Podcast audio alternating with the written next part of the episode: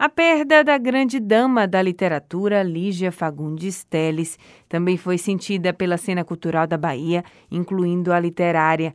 Ela morreu de causas naturais no domingo, aos 98 anos, na própria casa, em São Paulo. Ela era integrante da Academia Brasileira de Letras desde a década de 80 e, ao longo da carreira, recebeu vários prêmios, como Camões, em 2005, e o Jabuti, em 1966, 1974 e 2001. Teles foi uma grande influência para escritores como Marcos Vinícius Rodrigues, autor de A Eternidade da Maçã. Lígia tem esse poder de construir uma trama, um argumento com uma precisão cirúrgica. E não estou falando apenas do enredo, não. Que a frase de Lígia é muito própria, ela tem uma pontuação muito particular, né? que não segue a gramática, obviamente. Né? Ela pontua o texto de uma maneira que a gente tem de ler com a entonação que ela determina pela pontuação. É uma música particular, né? E ela era obsessiva com a linguagem, reescrevia os livros o tempo todo. Há contos dela que foram escritos na adolescência e foram reescritos até a última edição da, da Companhia das Letras. Eu, quando me pego achando que não sei mais o que escrever, volto ao texto dela. Sabe, a frase dela calibra a minha frase, né? A gente aprende a escrever lendo Lígia. O escritor baiano Suênio Campos de Lucena fez da autora a tese de doutorado e chegou a organizar o livro durante aquele estranho chá, dedicado a memórias de encontros de Lígia com personalidades da literatura, como Monteiro Lobato, Jorge Amado e Clarice Lispector. Ele avalia que o país perdeu uma das poucas representantes de uma grande geração das letras. A Lígia foi amiga do Carlos Drummond de Andrade, da Clarice Lispector, do Graciliano Ramos, do Rubem Fonseca. Então ela foi amiga de toda essa geração.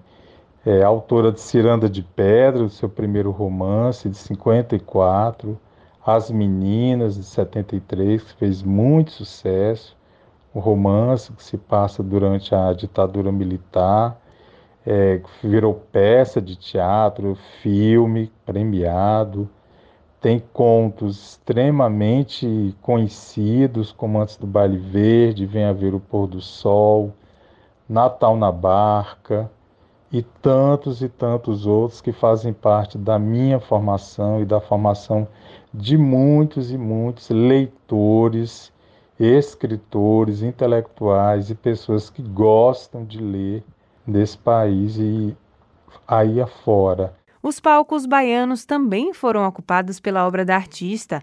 No mês passado, a atriz Aleteia Novaes fez no Teatro SESI Rio Vermelho uma temporada do espetáculo solo Dolly, adaptação de um conto da autora. A relação com a obra já teve capítulos anteriores, como a adaptação de As Meninas, protagonizada com Maria Marighella e Lídice Oliveira. Éramos estudantes né, de teatro na UFBA e conseguimos marcar um encontro com Lígia. Fizemos uma visita a ela em São Paulo. Alguns anos depois, eu entrei em contato com ela novamente, querendo fazer a adaptação do conto Dolly. E eu lembro que ela falou assim: é, Dolly tem toda aquela atmosfera do, do cinema dos anos 20 e super incentivou assim.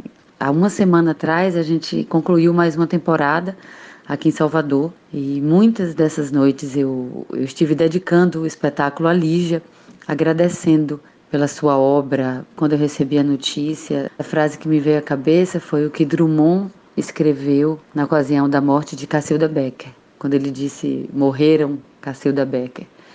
E foi o que me veio: Morreram Lígia Fagundes Teles porque com ela tantas mulheres, né, lijas que ela revela ali na, nas suas personagens, nas suas histórias. O escritor baiano Antônio Torres, colega na Academia Brasileira de Letras, lembra dos vários momentos em que esteve com Lígia Fagundes Teles, sobretudo em eventos literários.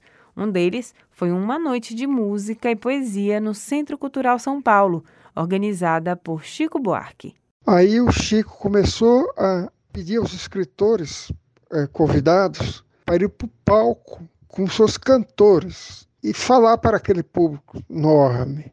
O primeiro foi o Rubio Fonseca. O Fernando Moraes, que estava ao lado do Chico, sopra nos meus ouvidos. Você será o próximo. Quando eu olhei para um lado e para o outro, eu avistei Lígia Fagundes Teles no meio daquela multidão.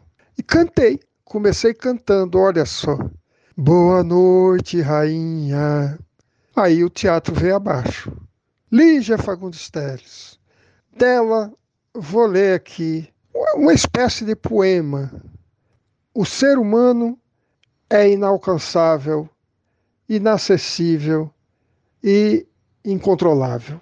Fui me confessar ao mar. O que ele disse? Nada. Boa noite, rainha. A Academia Brasileira de Letras vai fazer uma sessão da saudade na próxima quinta-feira, dia 7 de abril, no Salão Nobre, em homenagem a Lígia Fagundes Teles, a quarta ocupante da cadeira número 16. Da Rádio Educadora de Salvador, Lise Lobo.